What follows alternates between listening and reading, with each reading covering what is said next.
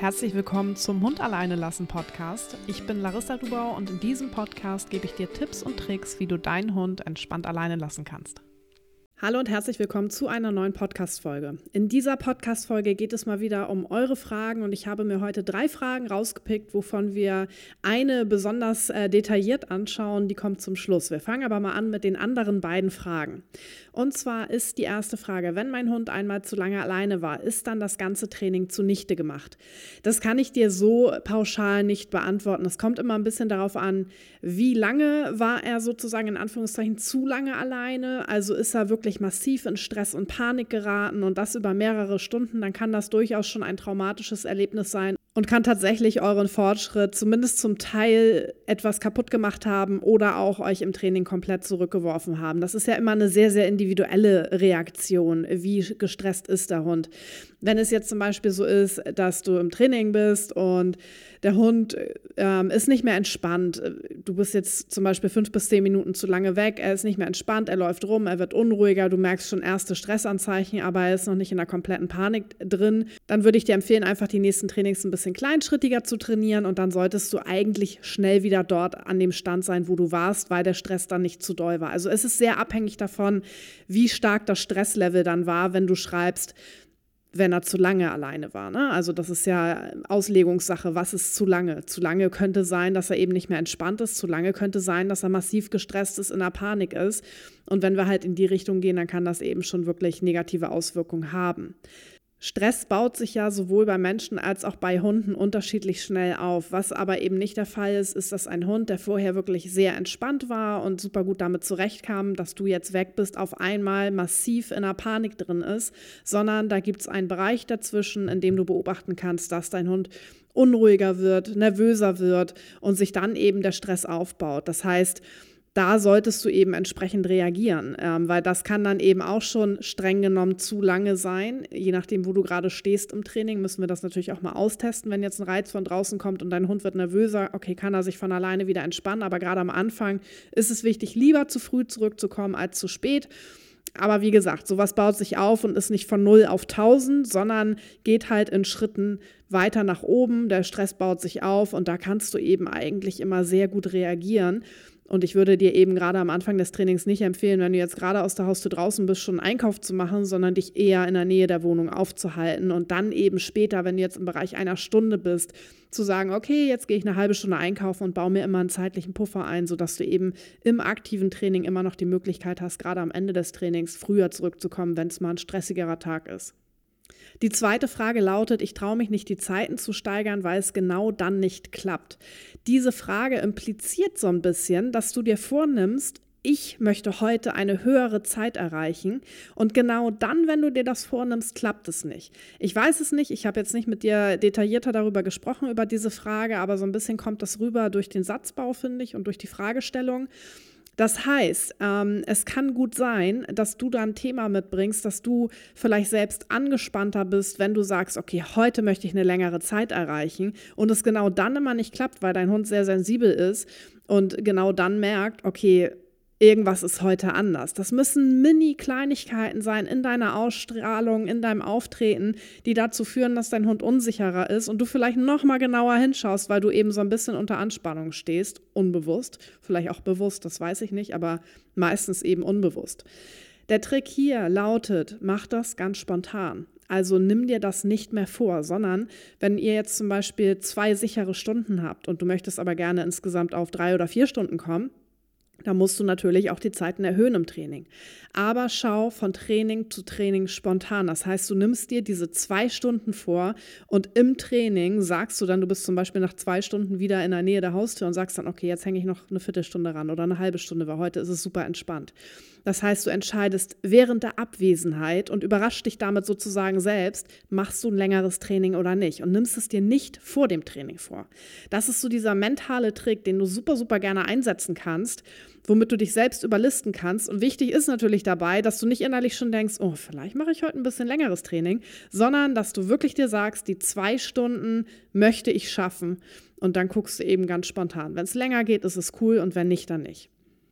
Manchmal hilft es auch, wenn man wirklich in einem längeren Zeitrahmen sich schon bewegt, sich gar keine feste Zeit vorzunehmen, sondern zu sagen, okay, ich schaue mal, ich will irgendwie so ein bis zwei Stunden wegbleiben. Ich mache einen 30 Minuten Einkauf oder 45 Minuten Einkauf, aber ich bin auf jeden Fall nach einer Stunde wieder da. Ich nehme einfach mal ein Buch mit oder ein Hörspiel und setze mich danach ins Auto und dann gucke ich einfach spontan, will ich vielleicht die zwei Stunden heute ausreizen oder reicht es mir nach einer Stunde und 15 Minuten oder mache ich spontan zwei, ein Viertelstunden zum Beispiel. Also auch das kann man gerne machen, dass man sich da selbst so ein bisschen diesen Zeitdruck nimmt, also diesen Druck, sich sehr stark an der Zeit zu orientieren, gerade wenn man eben in, in größeren ähm, Abwesenheitsdauern eben schon unterwegs ist, macht es manchmal wirklich Sinn, das rauszunehmen und zu sagen, okay, wir schauen einfach mal. Du kannst ja trotzdem das Ziel haben, eben die Zeit generell langfristig erhöhen zu wollen, aber so nimmst du den Druck aus dem heutigen, jetzigen Training raus und kannst dann eben lockerer meistens ins Training gehen und sagen, hey, wir sind jetzt bei einer gewissen Zeit, die für mich super cool ist, die mir auch Möglichkeiten eröffnet und dann schauen wir, dass wir den Rest auch hinbekommen, aber eben im Tempo des Hundes und ähm, ganz locker. Die dritte Frage, und da möchte ich ein bisschen detaillierter heute drauf eingehen, lautet, findest du ein Anti-Bell-Halsband sinnvoll? Zum einen fürs Alleinbleiben-Training, aber auch allgemein. Also nicht nur fürs Alleinbleiben-Training, sondern allgemein. Dazu möchte ich einmal ganz kurz einen kleinen Exkurs machen in die Quadranten des Hundetrainings. Und zwar gibt es im Hundetraining Quadranten, mit denen wir arbeiten, mit denen wir einem Hund zeigen können, hey, das hast du gut gemacht, das hast du nicht gut gemacht, mit dem wir einen Hund belohnen oder bestrafen können. Und zwar lauten die positive Verstärkung, negative Verstärkung, positive Strafe und negative Strafe. Und diese Quadranten, also diese einzelnen Bestandteile, sind ähm, mathematisch zu betrachten. Das heißt, positive Strafe bedeutet, es wird etwas Positives hinzugefügt, wie zum Beispiel dein Hund macht Sitz und du gibst ihm ein Leckerchen. Das heißt, er lernt, okay, ich mache Sitz, ich, ich bekomme ein Leckerchen. Das Leckerchen ist in dem Moment die positive Verstärkung für das Sitz. Dann gibt es die negative Verstärkung, bedeutet etwas Unangenehmes wird entfernt. Zum Beispiel hast du Zug auf der Leine, und du lässt die Leine locker. Wenn dein Hund diesen Zug auf der Leine als negativ empfunden hat, dann ist dieser Prozess des Lockerlassens für deinen Hund ja eine Verstärkung, eine etwas, was er als angenehm empfindet. Das heißt, hier nimmst du etwas Unangenehmes weg. Eine positive Strafe ist, wenn wir etwas Unangenehmes hinzufügen, zum Beispiel ein Antibell-Halsband, weil dein Hund die Erfahrung macht, oh, da erschrecke ich mich oder ich, hab, ich bekomme einen Schmerzreiz, was auch immer. Ähm, also alles, alles das, wo du etwas Unangenehmes hinzufügst für den Hund, ist eine positive Strafe. Und die vierte Sache ist eine negative Strafe. Das ist, wenn etwas Angenehmes entfernt wird. Klassisches Beispiel unsere Aufmerksamkeit. Unsere Hunde haben gerne unsere Aufmerksamkeit. Wenn dein Hund jetzt zum Beispiel deine Aufmerksamkeit sucht und du gibst ihm die auch erst und von jetzt auf gleich entziehst du sie ihm, dann wird er das als unangenehm empfinden und das ist eben dann eine negative Strafe. Und im Folgenden werde ich jetzt einmal darauf eingehen, wie Anti-Bell-Halsbänder funktionieren. Wie gerade gesagt, sie gehören in den Bereich der positiven Strafe. Wir fügen damit etwas Unangenehmes hinzu. Und ich werde dir erklären, warum ich davon abrate, Anti-Bell-Halsbänder zu verwenden. Es gibt verschiedene Funktionsweisen. Es gibt zum Beispiel Sprühhalsbänder. Diese Halsbänder sprühen einen unangenehmen Geruch oder eine Flüssigkeit in die Nähe der Schnauze deines Hundes, wenn er bellt. Dann gibt es zum Beispiel Stimulations-Elektrohalsbänder. Diese Halsbänder geben deinem Hund einen elektrischen Impuls ab, ähm, der als unangenehm, teilweise sogar schmerzhaft empfunden wird, wenn er bellt. Und es gibt Ultraschallhalsbänder, die einen hochfrequenten Ton erzeugen, den wir Menschen in der Regel nicht hören können, aber den Hunde als unangenehm empfinden. Das heißt, alle Halsbänder sorgen dafür, dass dein Hund aufgrund des Bellens oder als Konsequenz auf sein Bellen einen unangenehmen Reiz erfahren.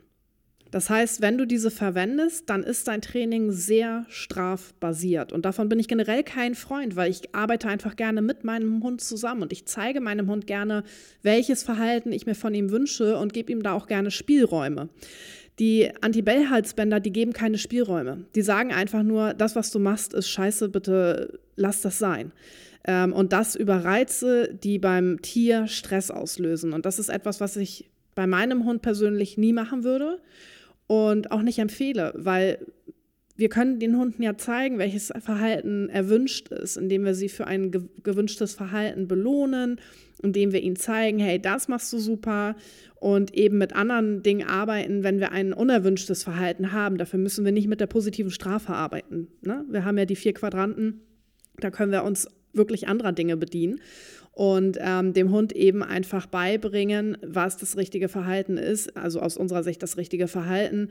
Ähm, und können zum Beispiel, wenn der Hund jetzt bei Hundebegegnungen immer bellt oder kleine Kinder zum Beispiel anbellt, kann man erstmal anfangen, auf Distanz zu arbeiten. Ne? Und die Distanz so vergrößern, dass du eben in einem Bereich bist, wo der Hund nicht mehr bellt und dann das belohnen und dich dann kleinschrittig ranarbeiten. Also von diesem Prinzip bin ich sehr, sehr viel mehr Freund, als eben mit der positiven Strafe zu arbeiten. Davon halte ich nicht viel, generell nicht. Beim Alleinbleiben ist es eben auch noch so, dass wir ja mit den Emotionen des Hundes arbeiten. Und das, was diese Halsbänder ähm, machen, ist, dass sie dem Hund in Schrecken versetzen. Das heißt, was passiert? Dein Hund ist beim Alleinbleiben sowieso in Stress, das ist sowieso unangenehm für ihn. Und dann kommt noch ein Reiz, der ihn noch mehr verängstigt das Alleinbleiben wird noch negativer verknüpft. Das bringt dich absolut nicht nach vorne. Das ist so ähnlich. Ich erzähle mal gerne eine Story. Ich habe mal mit einer Person gesprochen, die hat mir erzählt, dass der Hundetrainer gesagt hat, wenn der Hund beim Alleinbleiben bellt, dann soll sie, der Hund wurde schon in einer Box eingesperrt, wovon ich schon nichts halte, aber dann, immer wenn er gebellt hat, sollte sie reinkommen und eine Schüssel oder irgendwie einen Schlüssel oder irgendwas auf die Box schmeißen. Die Folge war, der Hund hat nicht mehr gebellt, was aber kein Erfolg war, denn er ist ins stille Leiden übergegangen. Dazu habe ich eine eigene Podcast-Folge aufge aufgenommen, die kannst du dir gerne mal anhören. Und hat zusätzlich eine Geräuschsensibilität entwickelt. So, und genau das ist eben das, was du auch mit diesen Halsbändern erreichen kannst. Ähm, es kann sein, dass dein Hund aufhört zu bellen, weil er merkt, okay, immer wenn ich belle, dann äh, komme ich noch mehr in Stress, dann kommt was ganz Unangenehmes und dann wird die Situation noch schlimmer für mich. Aber ich glaube, das Ziel von uns allen ist ja, dass es unserem Hund beim Alleinbleiben gut geht. Und das erreichst du definitiv nicht mit den Halsbändern, weil du machst deinem Hund noch mehr Angst. Und Angst kann man nicht durch Angst und Druck und Strafe bekämpfen, sondern eben nur, indem du deinem Hund zeigst, dass es ihm gut geht beim Alleinbleiben. Das heißt, diese Anti-Bell-Halsbänder empfehle ich zum einen aufgrund des Tierwohls nicht, was dadurch sehr gefährdet wird, sondern deinem Hund geht es einfach nicht gut, wenn du die verwendest. Ähm, es kann auch natürlich generell beim Alleinbleiben ist jetzt keiner in deiner Nähe, aber wenn jetzt wir zum Beispiel wieder bei dem Thema mit dem Kind zum Beispiel sind oder mit anderen Hunden, dann kann es natürlich auch zu anderen unerwünschten Verhaltensweisen führen oder dass dein Hund eben aufgrund des Anti-Bell-Halsband, aufgrund des Reizes auf einmal ängstlich oder auch aggressiv reagiert ähm, das mit der Umgebung eben in Zusammenhang bringt oder mit anderen Menschen oder mit anderen Tieren und auch auf die reagiert. Also dass es eine ähm, Reaktion gibt, die da, daraufhin wieder unerwünscht ist, weil dein Hund eben so ja, erschrocken wurde in dem Moment generell sowohl beim Alleinbleiben als auch eben bei anderen Themen ist ein Anti-Bell-Halsband auch aus meiner Sicht keine langfristige Lösung, keine nachhaltige Lösung. Du kratzt damit immer nur an der Oberfläche, nämlich immer nur an dem Symptom. Es geht ja tatsächlich ausschließlich darum, das Bellen abzustellen, um nichts anderes.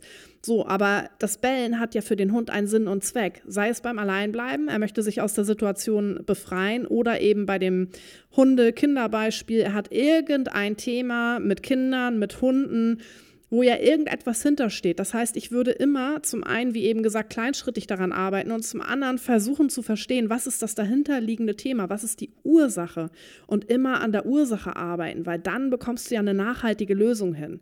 So bekommst du keine nachhaltige Lösung hin. So bekommst du es vielleicht hin, dass dein Hund im besten Fall aufhört zu bellen, aber das Thema dahinter verändert sich nicht. Und das heißt, es können eben, wie eben gesagt, auch andere Verhaltensweisen dann auftreten, die für dich auch unerwünscht sind und die auch für deinen Hund unangenehm sein können.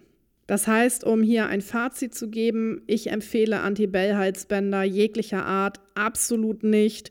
Der Einsatz ist aus meiner Sicht teilweise sogar sehr gefährlich und führt häufig eben zu noch unangenehmeren Konsequenzen als das Verhalten, was für dich vorher unangenehm war. Gerade beim Alleinbleiben, nein, nicht gerade beim Alleinbleiben, sondern der Podcast dreht sich ja nun mal vorwiegend ums Alleinbleiben, deshalb gehe ich darauf gleich nochmal gesondert ein, aber auch bei allen anderen Dingen empfehle ich das nicht. Und beim Alleinbleiben ist es ja auch zum Beispiel so, dass das ja ein Thema ist, was dein Hund gar nicht bewusst steuert. Dein Hund sitzt nicht beim Alleinbleiben da und denkt sich, oh, ich bin so wütend auf mein Herrchen oder Frauchen, ich bell jetzt, der soll jetzt wiederkommen, sondern das ist ein Ventil des Stresses, das ist etwas, was als Stressreaktion gedeutet werden darf, weil es das auch ist. Das heißt, du kannst es vergleichen, als wenn du in einer stressigen Situation bist und du fängst an zu zittern. Das kannst du auch nicht willentlich steuern. Und genauso ist es bei den Bällen, ähm, was dein Hund beim Alleinbleiben zeigt und dann eben reinzugehen und zu sagen, hey, jetzt komme ich nochmal mit einem Anti-Bell-Halsband und erschrecke ihn, damit er damit aufhört, ist einfach nicht nett. Das ist so, als wenn du im Flugzeug sitzt mit Flugangst, du bist gerade in den für dich schlimmsten Turbulenzen, gefühlt geht deine Panik los und du denkst, ihr stürzt ab und dann kommt noch jemand, kommt noch einer um die Ecke, weil du vielleicht weinst und knallt dir eine. So, damit du dich erschrickst und aufhörst zu weinen. So, was soll das? Also davon halte ich überhaupt nichts. Ähm, und ich finde, da können wir uns auch ruhig mal in die Lage versetzen, wie das für den Hund ist, der wirklich viel Stress empfindet bei Trennungsstress. Und ähm, ja, sollten wir einfach nicht tun. Also nein, bitte verwende kein Anti-Bell-Halsband. Ich weiß, dass es von einigen Hundetrainern empfohlen wird, genauso wie das Thema, dass man den Hund in die Box sperren sollte beim Alleinbleiben und Sachen gegenschmeißen sollte.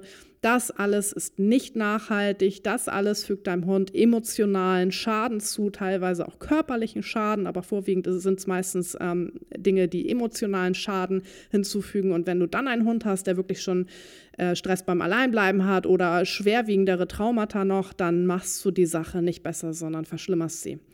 Ich hoffe, dass die Podcast-Folge dir geholfen hat. Ich hoffe, dass die ähm, auch für Aufklärung gesorgt hat und dass immer weniger Menschen Anti-Bell-Halsbänder einsetzen.